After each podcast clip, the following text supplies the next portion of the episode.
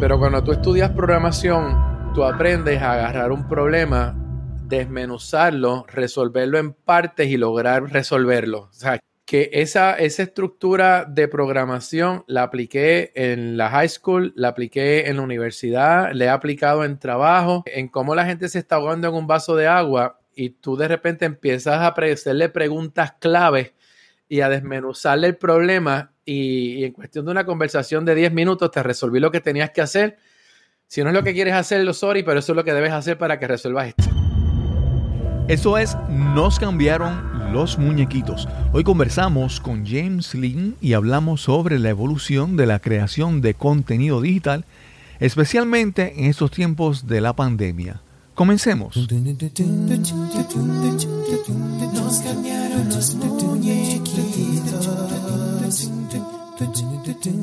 Mi nombre es Cristóbal Colón. Soy un comunicador, un bloguero, un podcaster. Y eso es nos cambiaron los muñequitos, porque lo único constante en la vida es el cambio. Bienvenida, bienvenido a Nos cambiaron los muñequitos. Gracias por acompañarnos en este episodio, el número 125. Hoy conversamos con James Lean. James es un verdadero pionero en Puerto Rico en la creación de contenido digital, ya sea podcast, páginas de internet, videos, streaming y otro contenido digital. Esperamos que disfrutes esta conversación con James Lin. Saludos, bienvenidos a Nos cambiaron los muñequitos.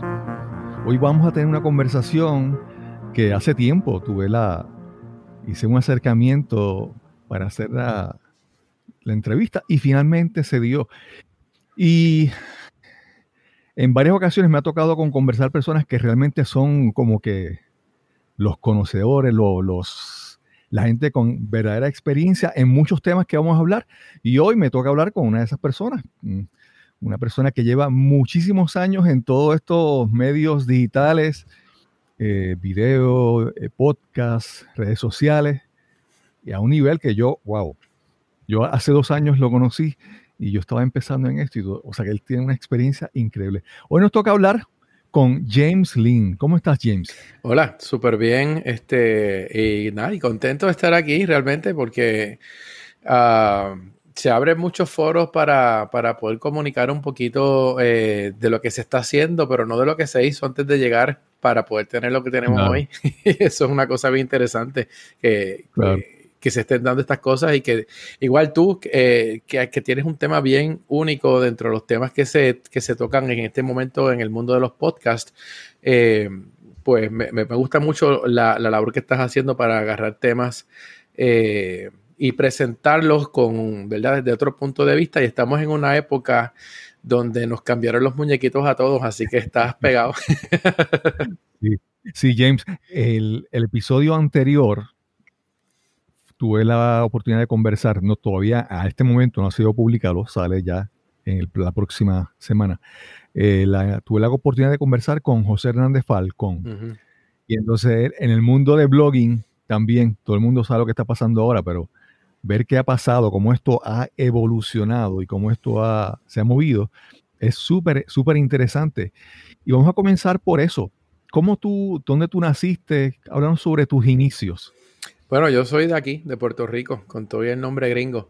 Este, causa de la, de la, de la cultura local. Este, mm. mi, bisabuelo llegó con el, ejército americano en, el, en, en, la guerra hispanoamericana y se quedó. Así que, este, pues aquí estamos. Y nací en, en Río Piedras, o sea que yo soy del área metro y todo el tiempo me he criado en la zona de Cupey y, he pasado momentos viviendo en Cupey, en Carolina y en, en Trujillo Alto también. Ok, ok. Río Piedras, para las personas que escuchan fuera, de, es, un, es un sector ahora, en este momento, de la, del área metropolitana de San Juan. En un momento era un municipio, ¿verdad? Algunas personas posiblemente nacieron en el pueblo de, la, de Río Piedras. Yo no sé si ese es tu caso, pero sí, en algún momento fue un municipio y es como, incluso para alguna gente del resto de, de Puerto Rico, ir a San Juan era ir a Río Piedras. Sí, exacto. No a Río Piedras, porque Río Piedras era el, centro de transportación donde toda la, la isla, los centros de la transportación pública llegaba a ese sitio. Y la gente decía, voy para Río Piedras.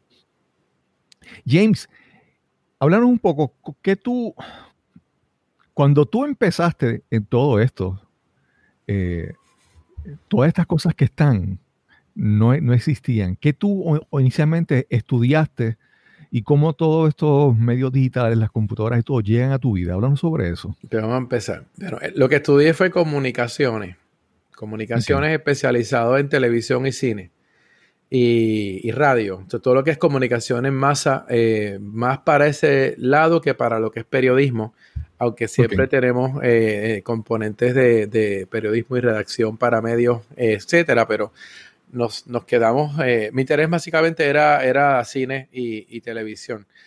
Y no era algo nuevo para mí porque desde siempre eh, me gustaba grabar la música. Yo grababa hasta los programas de televisión en una grabadora de cassette de audio, porque no había forma de grabar en video cuando yo empecé a hacer eso. Cuando llegaron las máquinas de VHS para las casas, pues ahí tuve la oportunidad de grabar programas y me gustaba reescucharlos, estudiarlos. Eh, que no era solamente un fan grabando cosas de lo que le interesa, sino que también indirectamente y directamente me ponía a estudiar cómo hacían las cosas. Así que cuando llegué a, la universidad, pues todo lo que estaba preestudiado se aplicó. Entonces, a, nivel de lo que son las computadoras, a mí me interesó mucho siempre el asunto de las computadoras y ese tipo de, equipos electrónicos también. Inclusive lo que yo usaba para grabar era un equipo electrónico. Y la televisión es electrónico, equipo electrónico. O sea que realmente habían cosas ahí que estaban pegadas unas con otras. Y en un momento dado vi que estaban en revistas que mi papá traía cuando viajaba, veía anuncios de computadoras que estaban vendiendo para tu hogar. Estoy hablando de finales de los años 70, todavía no, no estoy ni en los 80. Y me llamaba mucho la atención. Las máquinas eran un poquito caras para regalárselas a un nene que no se sabía para qué rayo era esa máquina que tú estabas pidiéndole a tu papá. Eh, tuve un Atari 2600 en los 70 también, pero eh, yo tuve el Atari, en Puerto Rico llegó el Atari en un, creo que fue en el 78. Yo lo tuve en el 77 porque Atari hizo un negocio con Sears y mercadeaban la misma consola, pero bajo el nombre Telegames. Sears Telegames, era el mismo Atari 2600, pero pues se vendió un año antes en Puerto Rico a través de Sears y de repente el año próximo Atari explotó con la consola. El punto es que todas estas cosas de gráficas digitales, de, de, animación, de, de, todos estos componentes siempre me llamaron la atención y en el 82 que me trajeron una computadora en Navidad. Yo había tomado un curso ya de programación en aquella época, curso cortito, pero el curso era para que la gente que le comprara computadoras y quedaba el curso. Eh, y en este caso, pues compré, me compraron una computadora y, empecé a programar porque no había facilidad de conseguir programas buenos para hacer lo que a ti te interesara. Así que aprendías a programar para que pasaran cosas en la computadora. Y por ahí lo seguí, realmente para no irme muy lejos y no ir muy largo, pero para ahí seguí el proceso. Y en la universidad se juntan un poquito los elementos porque en la universidad había unas máquinas digitales para poner títulos gráficos en tus videos y los proyectos que hacías para, tus clases. Pero mi computadora yo hacía animación 3D en los 80 y hacía otras cosas que la de la universidad no hacía. Así que yo creaba cosas en mi casa y me las traía para la universidad y empecé a juntar estos dos mundos de lo que era el diseño gráfico y la programación. Esa primera computadora que tenías, ¿cuál era? Era una Atari 400. Y el modelo me interesaba porque era la computadora que tenía colores, que yo quería colores. Eh, la marca estaba famosa, ya esa parte de reconocimiento, pero el punto eran los colores, la tarjeta de audio, que para eh, estándares de la época era muy buena. Si comprabas una Apple de esa época, no tenía una tarjeta de audio, no tenía colores. Era una, una Apple II, era lo que había en ese momento en la calle. Sí, sí, sí. Este, y seguí comprando. Esa II, sí. esa Apple II era un. Era algo sólido. Era un, sí, era una. Era te, podías parar encima y, no se rompía. Sí, porque era de metal, era una máquina dura. Sí, sí, sí. Sí, sí, sí. Y pesadita. Oye, pero tú tenías ahí eso, era todo el mundo te miraba como, como un dios porque tenía esa, esa, en esa época, tener una computadora con color, con, tarjeta de audio, eso es una cosa innovadora. Sí, pero nadie, a nadie le importaba. Eso era lo más divertido de todo. Sí, nadie le importaba qué era eso. O sea, pueden jugar videojuegos porque todo era, ah, es Atari, es para jugar juegos, no es una computadora. Eh, siempre había un problema con eso. Y by the way, los juegos, los juegos que venían para esa máquina eran igualitos a los que usabas en el arcade. No eran los del Atari 2600. O sea que yo tenía una calidad de videojuegos como la que tú veías en un lugar de jugar máquinas y eran en el formato del, de, y todo. Era una cosa, era muy cool. Me gustaba mucho, la disfruté bastante y las que vinieron después porque entonces seguí comprando de la marca porque la marca seguía progresando este, así que seguí por ahí y las lo que empecé a hacer de trabajo de gráficas, animación por computador y todo, lo comencé a hacer con, la, misma máquina, o sea, con una más avanzada, ¿no? Eh, y los software que yo usaba para diseño 3D son, los, son la evolución de lo que es 3D Studio hoy, eh, que es una marca obviamente muy famosa, pero esos programadores y esa dirección comenzó eh, en el mundo de, Atari en, en, los años 80. Eh, y nada, por ahí seguí con la evolución de todo lo que eran las comunicaciones. Me gradué en el 90 y estaba ya trabajando de fotógrafo hacía dos años. Manejaba una banda musical, eh, déjame ver que otra, hacía muchas cosas. Eh, ¿Cuál, era, esa banda musical? Bueno, se llamaban Zero Club, era una banda de música dance electrónica, este, tenía un estilo muy bueno. Eh, y bueno, nos hacía falta mucha calle. Yo estaba siempre de backstage, le manejaba las fotos, los videos, etcétera. Hicimos bastantes grabaciones también, o sea que hicimos cosas y todavía hay tres personas de la banda que están trabajando musicalmente y han viajado el mundo con, con, o sea que realmente pues no, no, yo sé que no había un compromiso de todo el mundo por quedarse y darle duro a la banda, darle paso. Y en aquella época colaboré con otras bandas locales como la Nirvana de Mayagüez, como este, había otra más, se me olvidó el nombre de ella. Bueno, con, ah, con eh, Computer Crimes, el otro spin-off de esa banda. Este. Había uno de los de Nirvana que tomaba clase conmigo, creo que era de matemática o cálculo. Yo siempre lo veía que él llegaba con el pelo. ¿Quién será? Eh, ¿Uno alto o uno?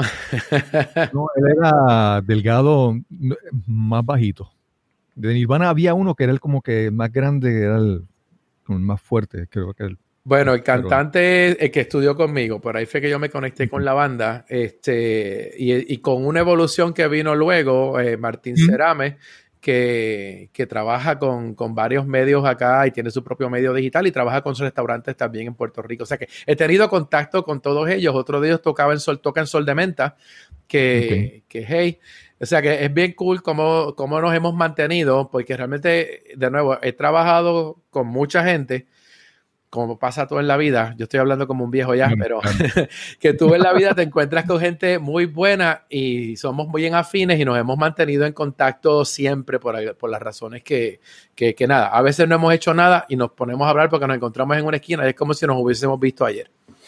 Claro, claro. Fíjate, yo he leído varias historias, no sé si fue la historia de eh, Steve Jobs, que él tuvo la oportunidad, no, creo, que fue, creo que fue la historia de Steve Jobs, de que él en un momento en su juventud tuvo la oportunidad de un verano tener la capacidad de trabajar con la compañía Hewlett Packard y tener acceso bien temprano en su, en su, vida, en su juventud, a tecnología.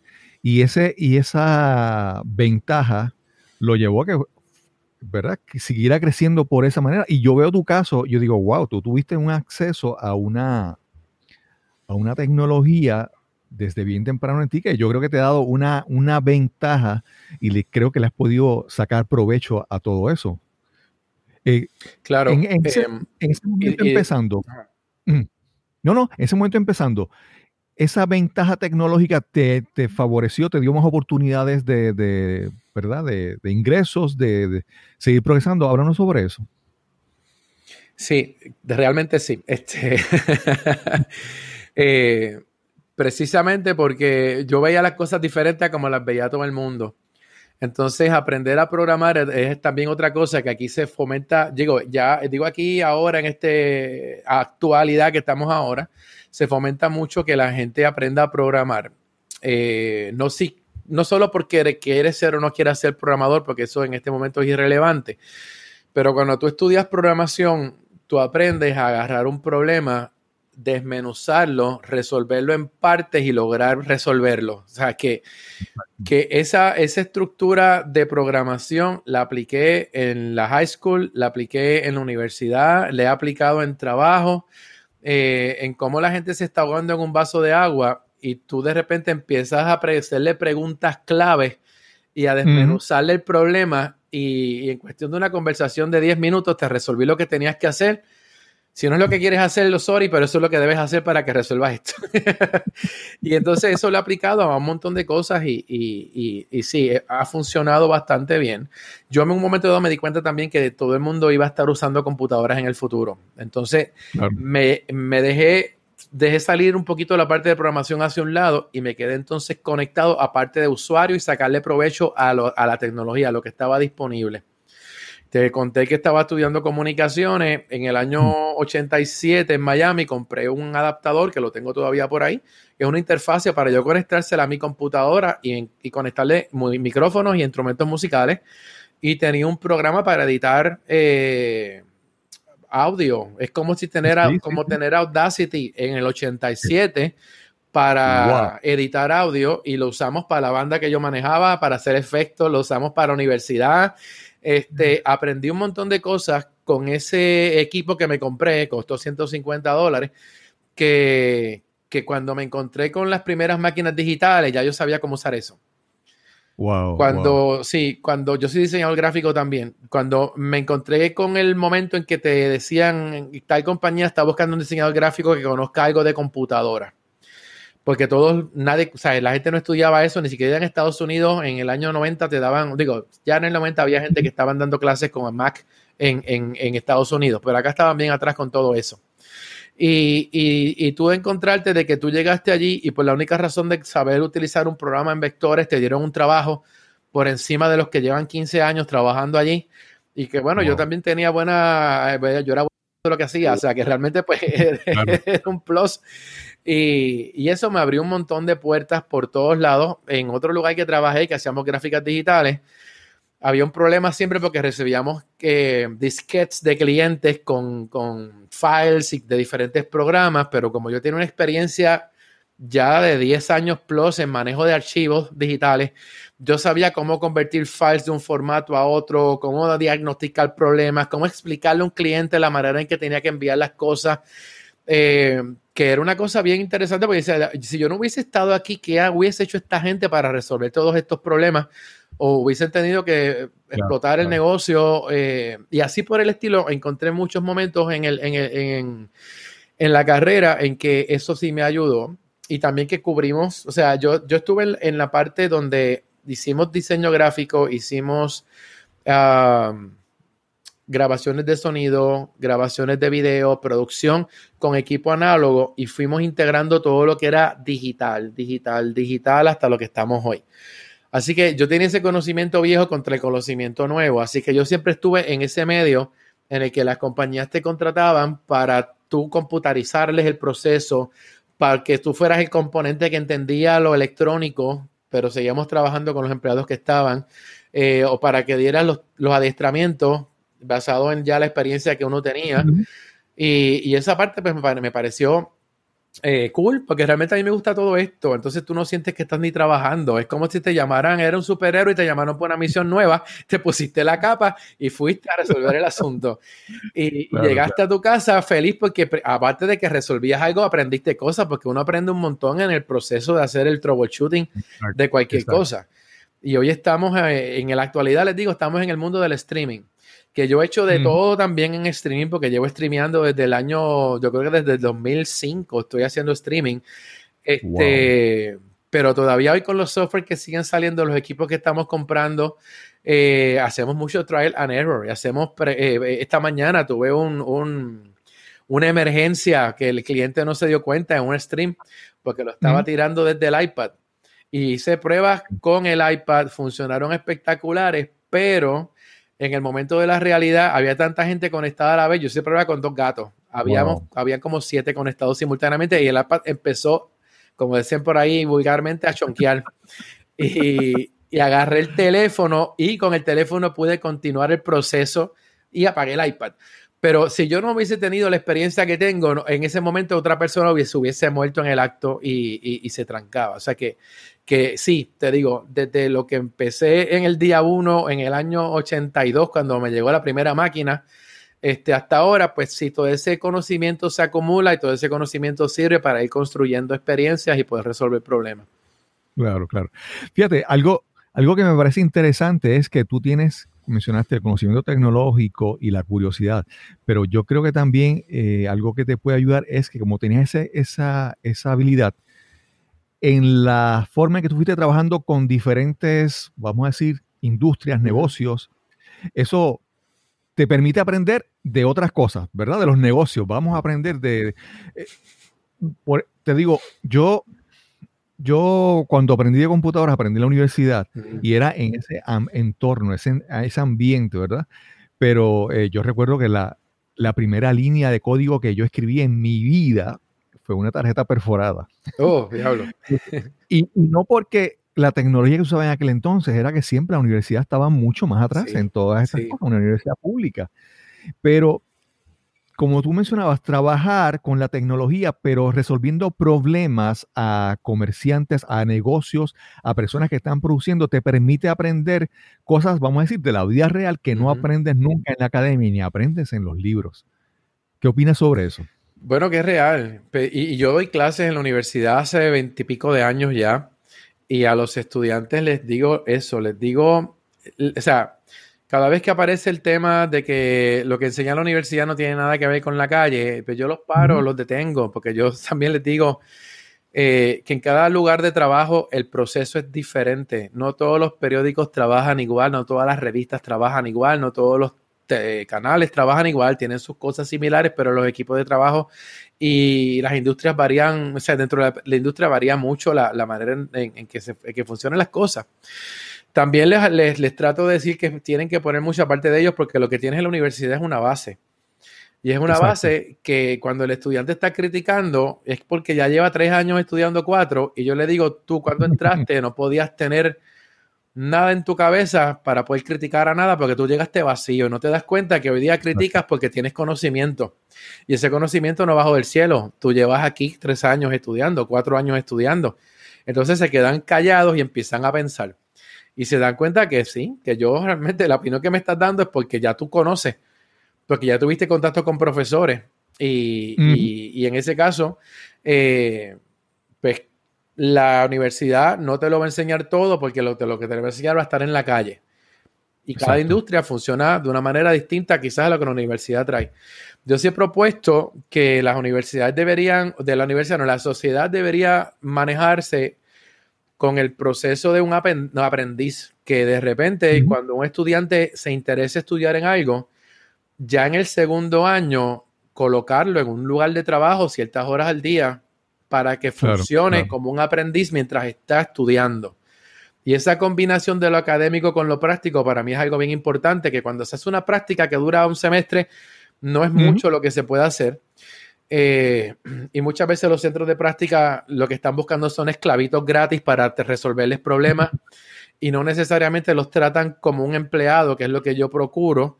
Cuando me ha tocado ser yo el profesor que maneja las prácticas, te puedo decir que he cancelado prácticas y las he baneado de lugares que yo sé que no te están prestando atención al estudiante, que no le están enseñando, que lo ponen a servir café, eh, que lo tienen como una sombra mirando lo que hace el diseñador o el, o el videógrafo y no lo tienen trabajando porque yo necesito que le des experiencia. Prefiero que estés en una compañía más pequeña, en un team pequeño y trabajes, a mandarte a una compañía grande como un periódico, como una cadena de televisión, que aquí los he mandado y los han puesto a hacer nada.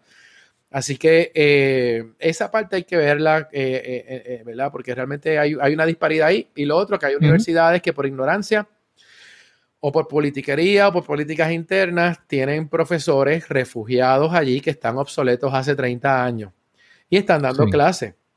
Entonces, bueno, es que todavía veo que hay un mix, tú sabes, tú tienes cuatro profesores bien amolados que están en, la industria trabajando y pues contrarrestan el problema de esos otros profesores que están ahí atornillados y que todavía no saben, o sea, no tienen una idea de lo que están haciendo en la calle.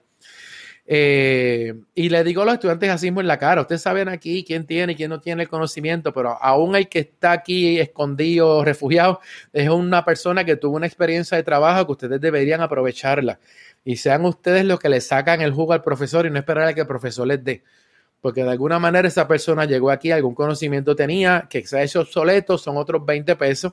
Pero oye, ahí está el recurso, explótenlo y exprímanlo. Entonces yo trato siempre de que los estudiantes se vayan con, con, con, algo un poquito más amplio que tomar unas notas y, salir para la calle, porque eso no les va a dejar nada, ni les va a dejar este trabajo, ni les va a dejar... Eh, los va a poner tristes cuando se den cuenta que en la calle el mundo es otro. Sí. Sí, en esto de la tecnología hay mucha gente, y esto lo he visto mucho, gente que se, se enamoran de la tecnología, como dice en inglés, just for the sake of it. O sea, les gusta la tecnología, pero no se dan cuenta de que la tecnología es para resolver problemas.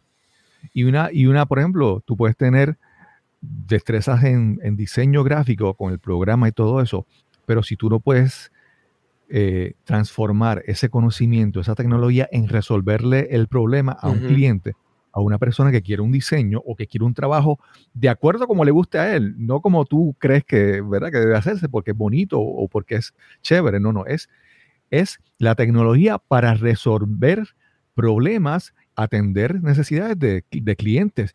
Y me parece eso muy interesante, ¿verdad?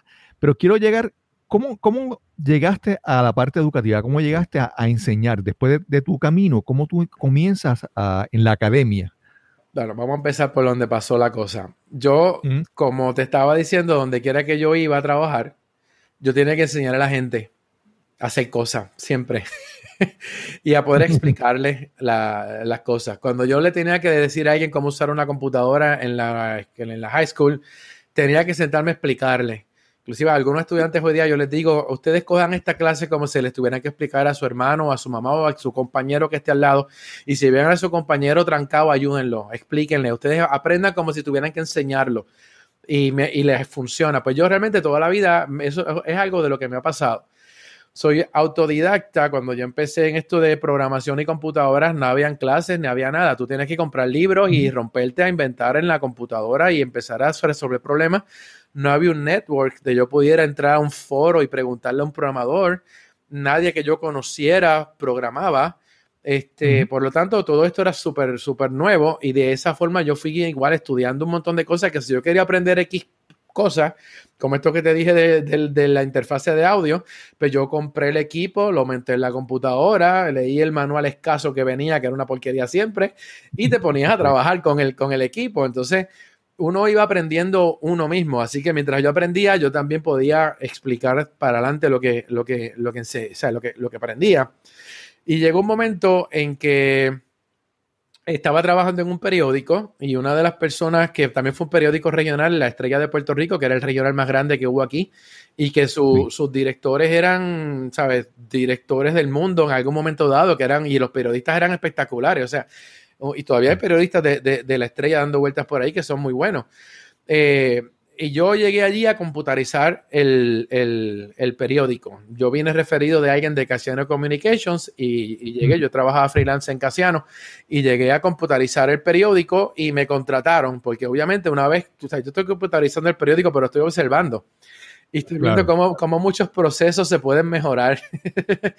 Así que en el, mi contrato era de un mes y una vez terminó el mes que estaba todo set, training para los empleados y los diseñadores, pues me ofrecieron el trabajo y, lo cogí, lo tomé.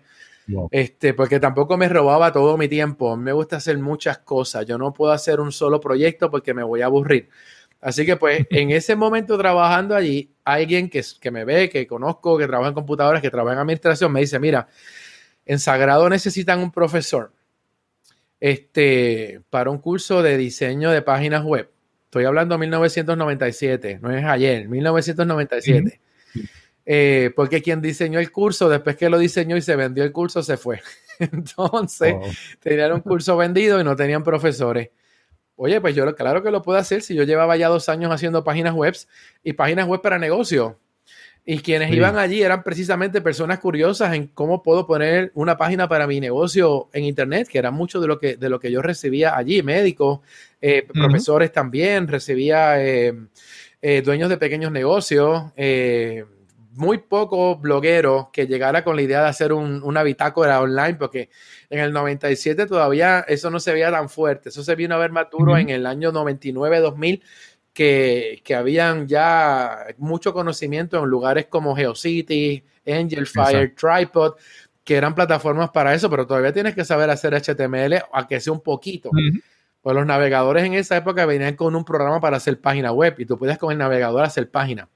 Pero me llamaron y, el curso corrió espectacularmente eh, porque yo tenía una base de experiencia también. Y entonces la, la, ¿cómo se llama? Lo calificaron tan brutalmente los, los estudiantes que, que, que, lo siguieron dando. Cada vez que terminaba un sábado, al otro sábado empezaba, o sea, era un curso como de cuatro o cinco sábados. Y una vez terminaban, eran cursos cortos, no eran cursos de, de, de bachillerato. Y, y, de ahí para adelante, eh, hasta el sol de hoy, dando clases en Sagrado en educación continuada. Hoy estamos dando redes sociales, streaming, podcasting. Este, el otro día estaba dando un taller de TikTok para negocios. Em, porque pues son cosas que uno sigue usando, sigue evolucionando y ahí, ahí fueron mis principios. Después me di cuenta que cuando yo quise contratar gente para expandir mi negocio de diseño y web, no había gente preparada. Aún habiendo ya colleges y universidades dando programas de diseño digital, no había gente que estaba saliendo preparada realmente, no estaban saliendo preparados. Así que comencé a mover un poquito más las fichas para empezar a dar clases ya de una manera más formal en, bachillerato. Eh, y entonces tuve una oportunidad en EDP University de dar clases. En aquel momento era EDP College. Y entonces eh, ahí estaba dando talleres para estudiantes, no, no, no de grado, no de los que empezaban, sino de los que ya estaban terminando.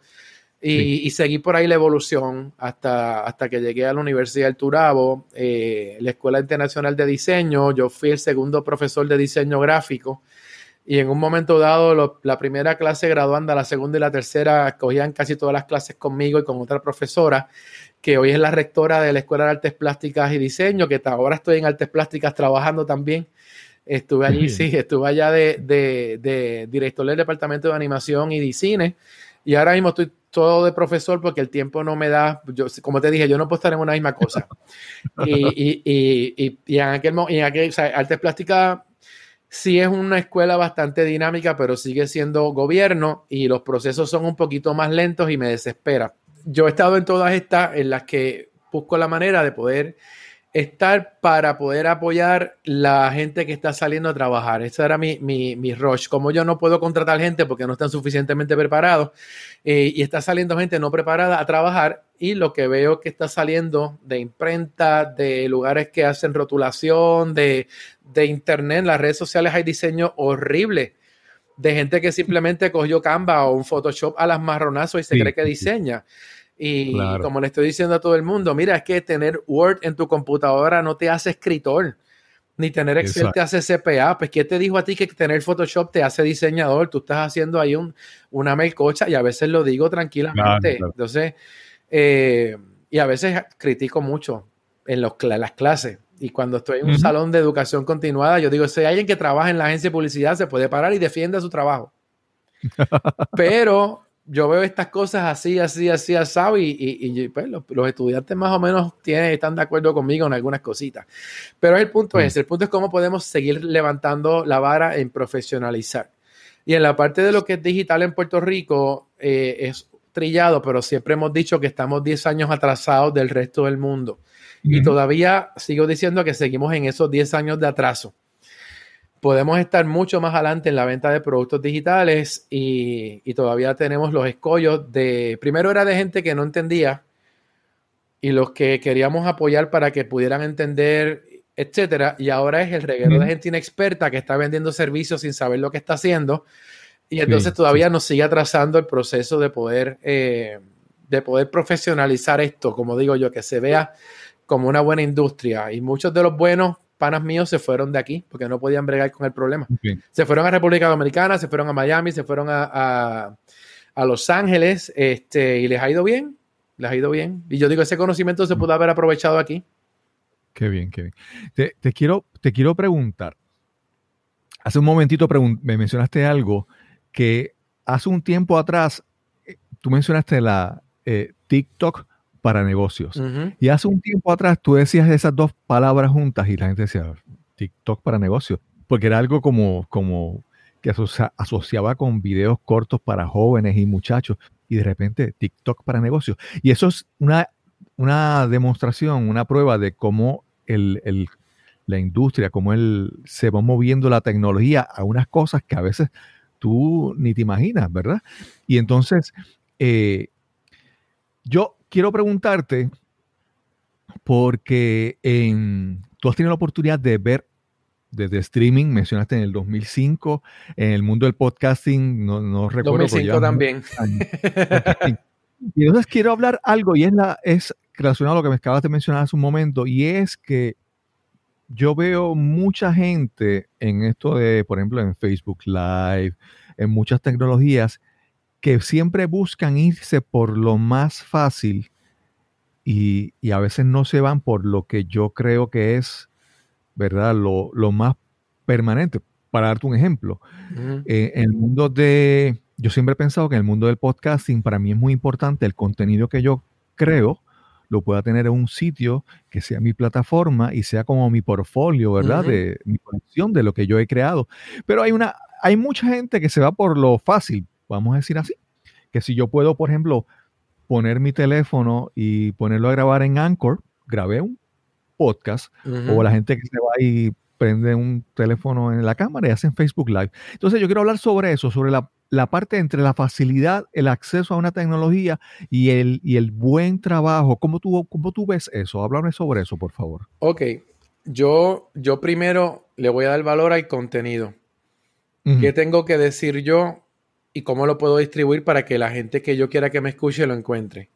Entonces, ahí en ese punto yo te acepto cualquier cosa.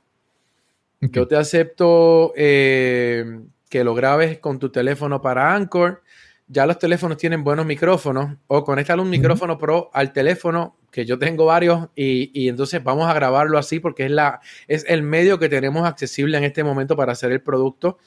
Eh, porque si no puedes perder una gran oportunidad por querer meterte con la calidad. Yo tenía un podcast con un personaje que está de moda en este verano, que es Walter Mercado. Yo trabajé con él 18 años y, cuando íbamos a grabar el podcast, de su parte él quería una producción como él hace, y de mi lado yo quería llevarme a dos camarógrafos extra y a una, y una grabadora extra por si acaso. En lo que yo coordinaba eso, cayó enfermo y en dos meses se murió.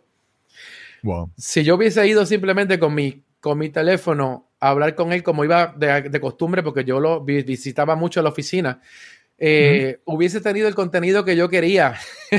Entonces, fíjate cómo, cómo hay que darle un poquito más peso a algunas cosas y después a otras. Por ejemplo, estoy contigo aquí en la entrevista y yo tengo una cámara DSLR de tres pares como webcam. Yo no sabía que esto no se iba a grabar. Yo pensé que tú las grababas también en video. Pude haber prendido mi webcam y no estaba gastando la batería de la cámara, el montaje que tengo alrededor pero a mí no me molesta porque esto es otro ensayo para, como te dije, mientras más cosas yo pueda hacer, son, siguen siendo ensayos de trabajo para mí.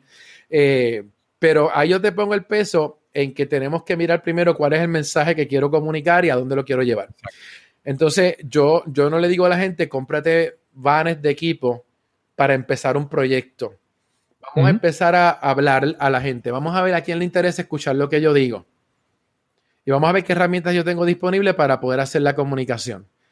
Cuando yo empecé podcasting no había, no había opción. Cuando yo empecé podcasting, em, la pregunta fue, ¿qué necesitamos para hacer un podcast? Este, en ese momento estábamos con Tecnético, que trabajé hasta el año pasado, llevamos cuánto, 16, 17 años trabajando en temas de tecnología, 17 o 19. Yo conté, eh, se me fue la cuenta, son un montón de años. este, y yo le pregunté, bueno, pero ¿qué es lo que hace falta? No, pues que no tenemos el equipo, no tenemos el... Pues, ¿Dónde está? Vamos a... Saqué un cheque de mi compañía y compramos cuatro micrófonos y una consola. Que todavía el año pasado la consola estaba dando bandazos por ahí. Y empezamos a trabajar porque pues había que comprar la consola porque no había otra. Pero hoy la computadora tiene GarageBand integrado, tiene el, buen micrófono Este, y hay gente que empieza con un teléfono, yo no, yo no, ahí te digo, no, no, no la doy mal. Eh, pero ya cuando tú empiezas a tener atención y empiezas a evolucionar y tú dices, yo creo que me debo dedicar a esto o creo que debo aumentar el nivel de calidad porque se escucha mucho ruido en el fondo, porque a veces la gente se queja de que no entiende bien, que le gusta lo que estoy haciendo, pero el audio no se escucha bien o la imagen no se ve bonita, lo que sea, pues hay que empezar entonces a, tratar de profesionalizar el proceso y a comprar quizás lo necesario, pero igual, no comprarlo en vanes, vamos a comprarlo según me haga falta. ¿Qué puedo comprar hoy? O a menos que llegue un como sponsor te auspicie o que te llegue el cheque de Trump o lo que sea y tú dices voy a gastarme el dinero en eso. Pero yo realmente, eh, yo le doy peso más al contenido, no le doy tanto peso a, a, con qué equipo lo estoy usando. Inclusive en ese taller de TikTok que te estoy hablando, había alguien de agencia de publicidad que me, me dice, pero yo no entiendo cómo este tipo que no estudió nada de esto con su teléfono está llegándole a tanta gente y la gente le hace caso. Y nosotros que hacemos miles de reuniones de producción para tratar de que un video se vaya viral. Y de repente es que es el problema. Lo estás pensando mucho. Tú no estás pensando realmente en lo que tú quieres comunicar y dónde está la gente que tú quieres que escuche tu mensaje. Mm. Eh, Así que ahí está, la, burocracia y el haber estudiado mucho y no ser espontáneo, pues es lo que previene. Yo, aunque estudié mucho, este, soy espontáneo en todo esto porque soy de los early adopters, los que se tiran al medio a ver cómo funciona la cosa. o los que estudian cómo es que él la está usando, deja ver qué yo puedo hacer para meterme ahí también o cómo yo puedo buscar oportunidad, que es otra cosa que le menciono mucho a mis estudiantes. Llega una tecnología nueva, ¿Cómo le puedes buscar oportunidad? Y yo he vendido proyectos sin tener ni siquiera el equipo conmigo, buscando la oportunidad. Cuando llevo esa película de Bill Gates de Pirates of Silicon Valley, donde sale él con IBM vendiéndole el Microsoft, digo, el DOS que ni él lo tenía. Sabían a quién se lo iban a comprar, pero ellos no lo tenían. este, pues yo he hecho cosas así en la vida y funcionan, pero usted tiene que calcular el riesgo. claro, claro. Sí, sí. Hay, hay, un, hay un concepto en, inglés que le dicen el, el, el MVP, el Minimum Viable Product, ¿verdad? Que tú tienes que, ¿verdad? Tirar un producto que sea suficientemente bueno, como mencionabas, el contenido y todo eso, que sea suficientemente bueno para lanzarte y crear algo. Eh, tampoco irte al otro extremo de, pensarlo tanto y pulirlo tanto que, que no, que cuando ya lo tiras ya no es relevante, ya no, ya no tiene impacto, ¿verdad? Y eso es, es, es parte de, ese proceso.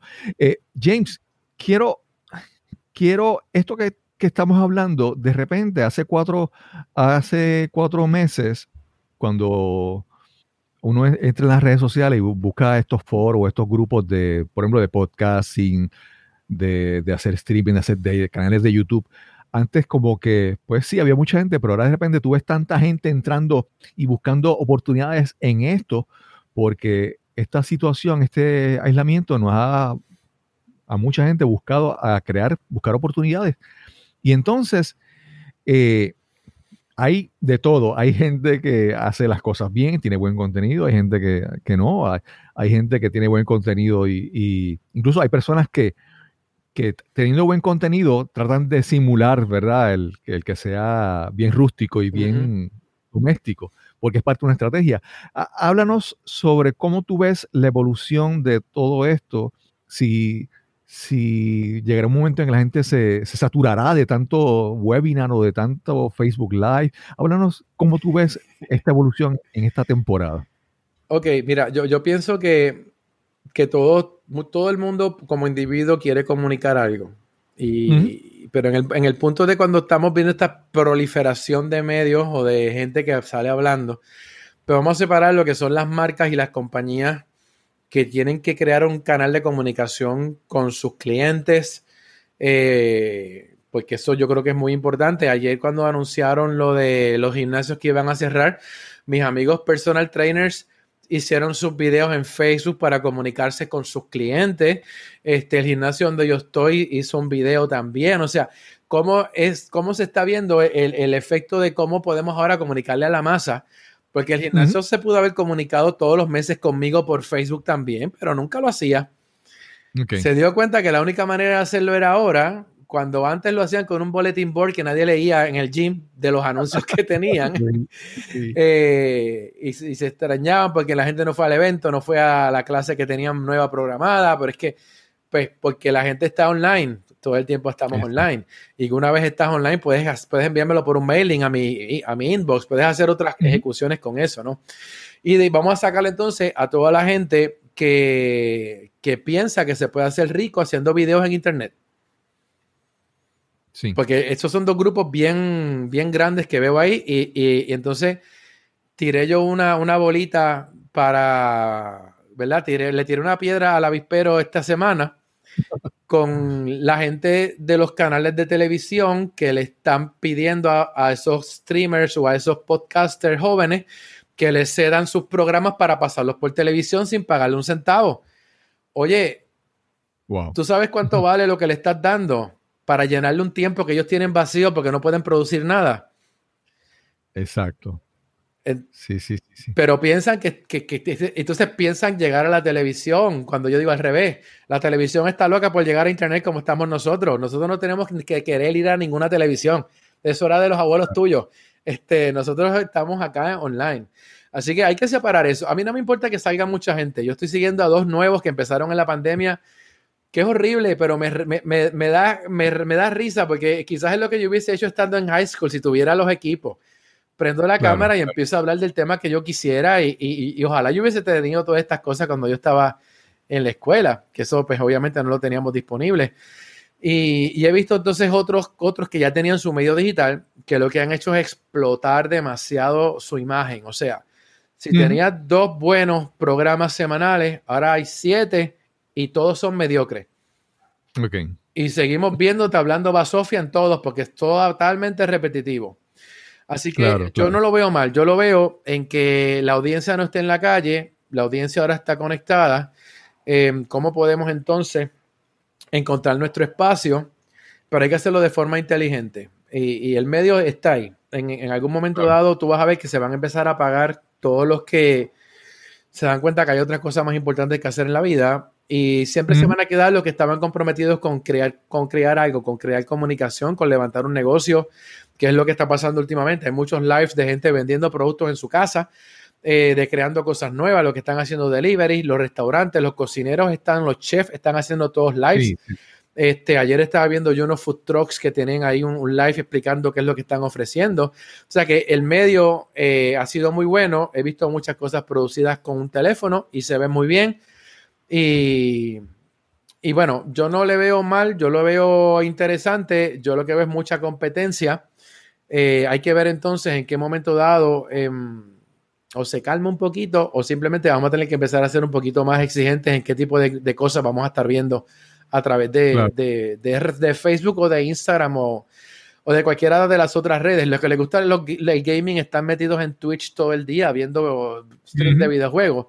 Nadie los menciona porque todavía en Puerto Rico la comunidad de publicidad no sabe que es Twitch, no, no se aprovecha de la cantidad de gente que hay local allá adentro, este, porque no es gente internacional. En Puerto Rico hay un montón de, chamacos que les gusta ver gente jugar, no son los que juegan nada más y es una puerta grande para manejar publicidad. Este, y lo mismo hablábamos, el TikTok es, es, algo parecido.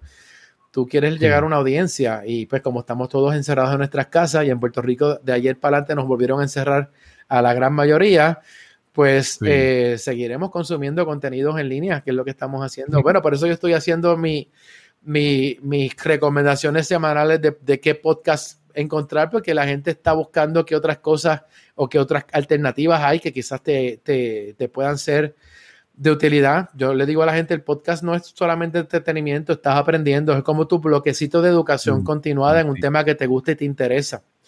Y, por eso le doy mucho valor. Hay algo, hay algo que, que, es muy importante en esto y es que antes, por ejemplo, tú te montabas en tu vehículo, ibas al trabajo y tú prendías el, el radio y escuchabas lo que había. O sea, tú o cambiabas, si no te gustaba la estación, la cambiabas. O, o llegabas a tu casa y prendías el televisor, lo que hubiera, ¿verdad? No, no había esa, esa selección. Y ahora tanto con el mundo del, podcasting, streaming, el, Netflix. Ahora, por ejemplo, las personas tienen, llegan a un contenido porque hay una intención, hay un interés, un deseo. Yo digo, yo quiero buscar, mencionaste lo de los chefs, a mí yo quiero, me, me apasiona la, cocina, me, me, apasiona comer bueno, pues yo empiezo a buscar esto. Y entonces ya de por sí hay, hay que entender que la gente que llega a tu medio, a tu podcast, a tu canal de YouTube, llegó ahí mayormente porque tenía un interés de llegar ahí y hay una, hay una, ¿verdad? Esa, esa, esa ventaja que antes no había y a veces yo pienso que los medios tradicionales todavía eso como que no lo entienden, ¿verdad? Eh, hay que, hay que, uno pensaría, mira, yo he visto, yo he visto podcasts y he visto canales de, cosas que ni me imagino. Por ejemplo, hace muchos años era muy común ver los, los escáneres de radio, donde tú podías escuchar hasta los policías. Escuchar yo los usaba, yo los usaba. y, podías escanear teléfonos también. Eh, los, teléfonos, yo recuerdo haber escuchado conversaciones en, esos escáneres.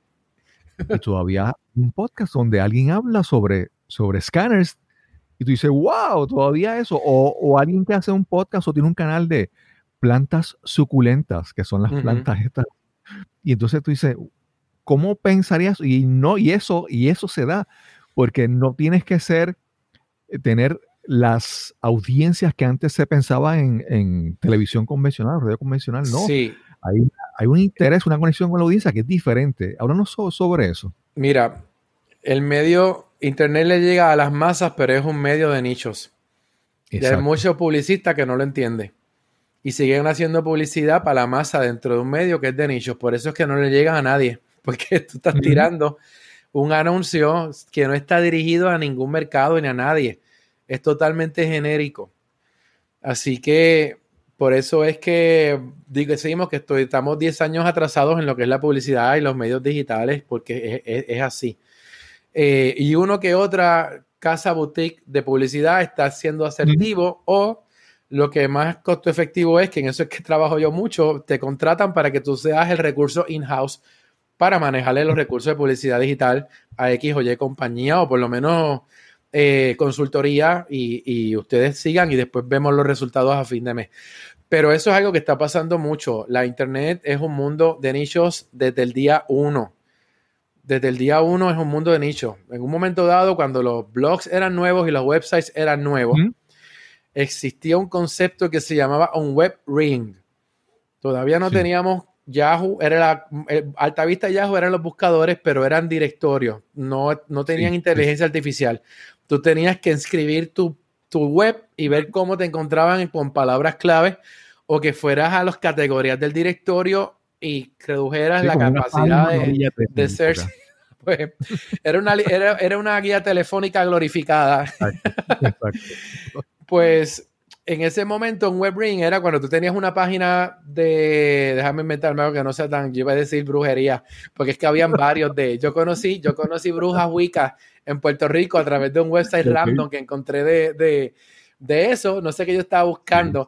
Y eso, y eso significa que ese website tenía abajo un, un icono que te conectaba a otra página del mismo tema. Y esa te conectaba a otra página del mismo tema y todos los webmasters, ¿verdad? Todos los, bueno, webmasters le digo yo, todos los, los bloggers eh, acordaban que ellos iban a ser parte del web ring, del tema, whatever. Entonces tú podías llegar a una página y de ahí te conectabas con otras páginas. Este, ¿Por qué? Porque la gente va y busca un nicho, es lo que tú, lo que tú estás eh, buscando es una necesidad o tú estás comunicando porque quieres conocer otras personas. Por ejemplo, hablaste de los cactus estos suculentas. O bonsai, que yo busqué en esa época, en las finales de los, de los 90, yo estaba enfiebrado con bonsai y, y lo que buscaba en internet eran temas de bonsai. Y tenía bastantes páginas con buenos temas.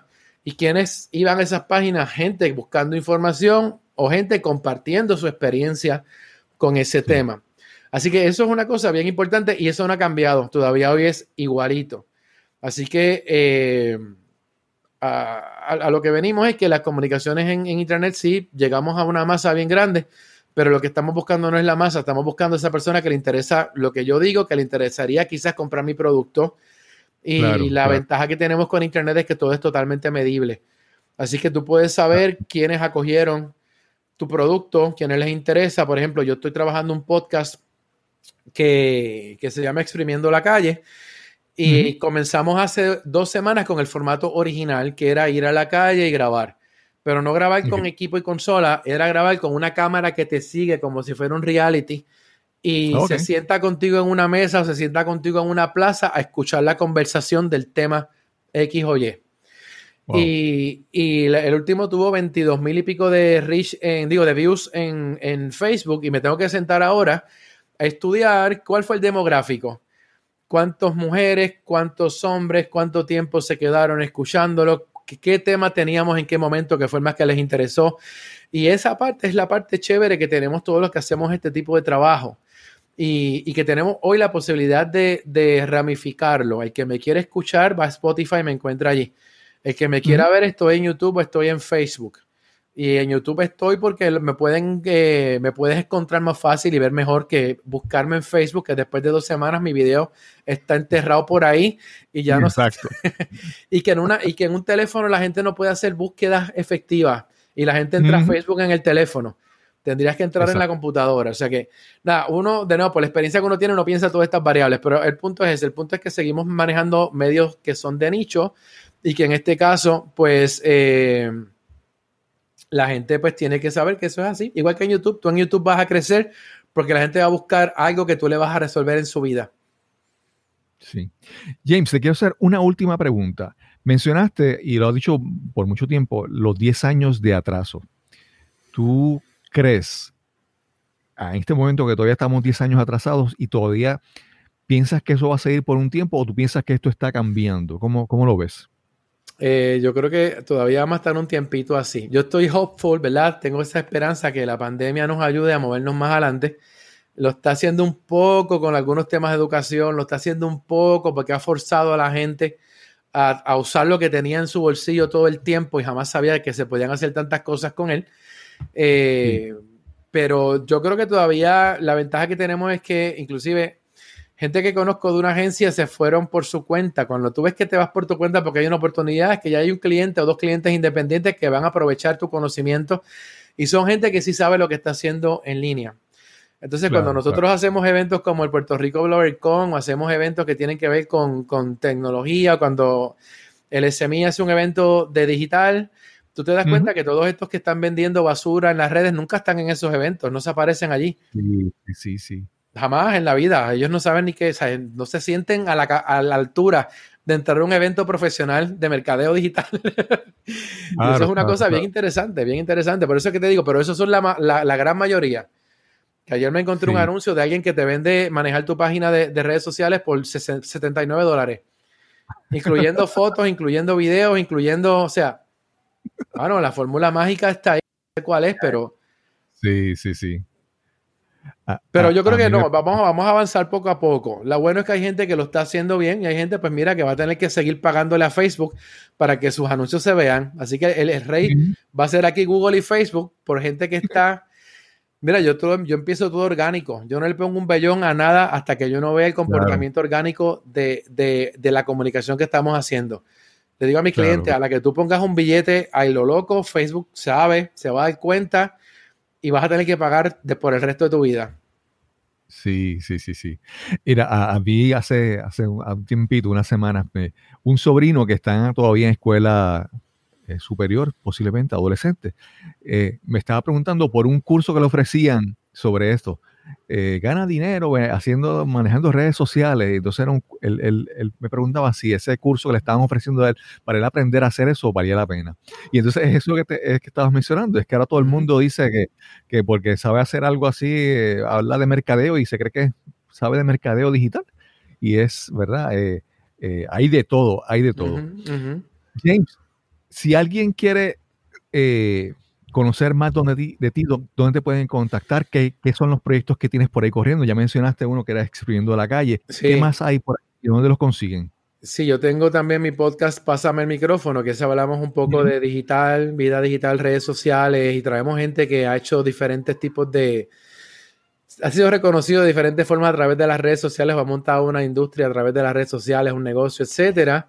Jameslin.com es mi website. Ahí hay un link también para pasar el micrófono. ahí ves todo lo que yo estoy publicando. Yo publico muchos temas de tecnología porque hago, hago pues contenido de tecnología y vida digital desde hace mucho tiempo. Llevo como cinco años haciendo bastante por mi cuenta porque pues aparecieron eh, otros medios que, necesitaran mi ayuda y apareció la televisión también.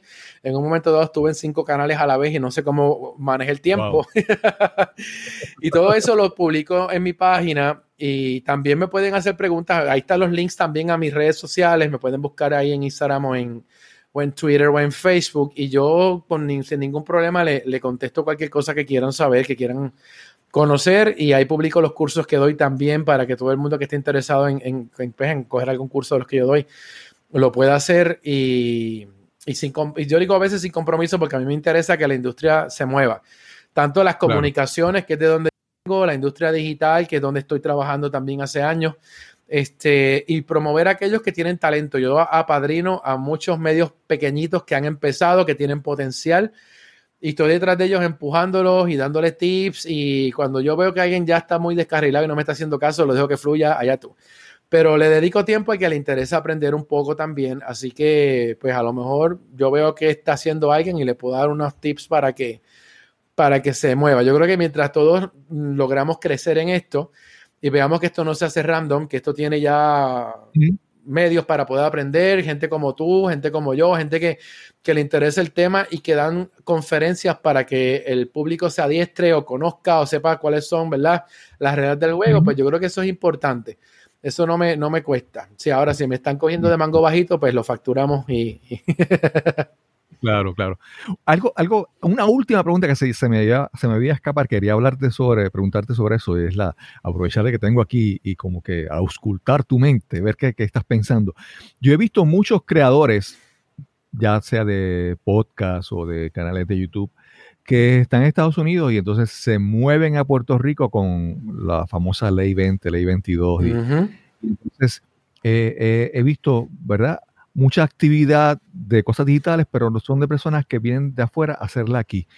Que, ¿Cómo tú ves ese movimiento de la gente, eh, no voy a decir extranjero, porque son de otros, de otros lugares, pero no son extranjeros en Puerto Rico?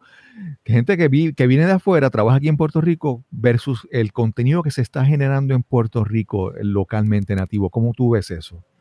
Yo creo que aquí nativo hay buen contenido. Igual que, que, que los que vienen de afuera y están establecidos aquí. O sea, yo no le resto a ninguno. Yo lo que sí, ahí, vamos a volver otra vez a los dólares y a los centavos.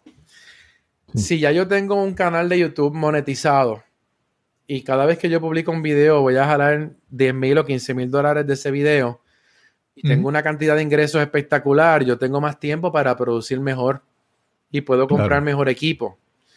Eh, si yo estoy comenzando, cuesta mucho trabajo. Ayer alguien me hizo una pregunta por Instagram que no le he contestado todavía que la pregunta era cómo puedo hacer para que también otras compañías me regalen equipos como te regalan a ti para que los presentes. pues esa es la, mentalidad incorrecta, está ahí. Entonces yo dije, le contesto mañana para contestarle más tranquilo. sí. o contestarle algo que vaya al grano. La respuesta es escucha el episodio completo para que veas toda mi trayectoria. No, es que es así. Entonces, sí, yo conozco, tengo amigos youtubers que viven de eso. Este, y, lo hacen chévere y no tienen miles, miles, miles tienen una buena cantidad de seguidores y también conozco los que tienen los miles y son gente que han estado trabajando ocho años para llegar a donde están, que no es el que eso de ayer. Pero el que no ha trabajado ocho años, que es lo que yo trato de enfatizar, es que vamos a hacerlo de forma inteligente, vamos a producir de forma inteligente. Este, ¿Cuánto yo puedo producir eh, con el tiempo que tengo disponible para crear ese mínimo producto viable que me estabas hablando ahorita, que es como trabajo. Yo cuando daba clases de, de, crear aplicaciones móviles, ese era el tema clave. ¿Cómo puedo crear una aplicación que sea que haga justo lo que yo quiero y que la gente la pueda empezar a usar, a ver si es verdad que puedo expandir sus capacidades. Aquí es igual. Aquí tenemos que empezar con ese producto mínimo viable, qué puedo hacer, qué puedo comunicar, cómo puedo ir poco a poco levantando mi audiencia y le digo ya que en Puerto Rico ya esa es una que está funcionando. Ya todos estos brands o estas compañías están ya viendo a la gente, ya están investigando quién es quién y se te acercan. Tú no tienes que estar buscándolo, se te van a acercar si tu interés es ganar dinero en esto. Pero el interés principal de esto no es ese. O sea, que tu interés es comunicar. Y hay gente que lo hace bien y aquí lo hay, lo hay. Si tú te pones buscar, lo que pasa es que no hay un directorio de, bloggers, no hay un directorio, y aunque lo hubiese, no sirve para nada. Este, yo no creo que un directorio resuelva gran problema porque tú en un directorio no sabes que vas a ir a buscar como quieras. Tienen que haber cosas como lo que tú estás haciendo, los podcasts que yo hago. Yo traigo gente para que otras personas conozcan quiénes son y haya referencia de ellos.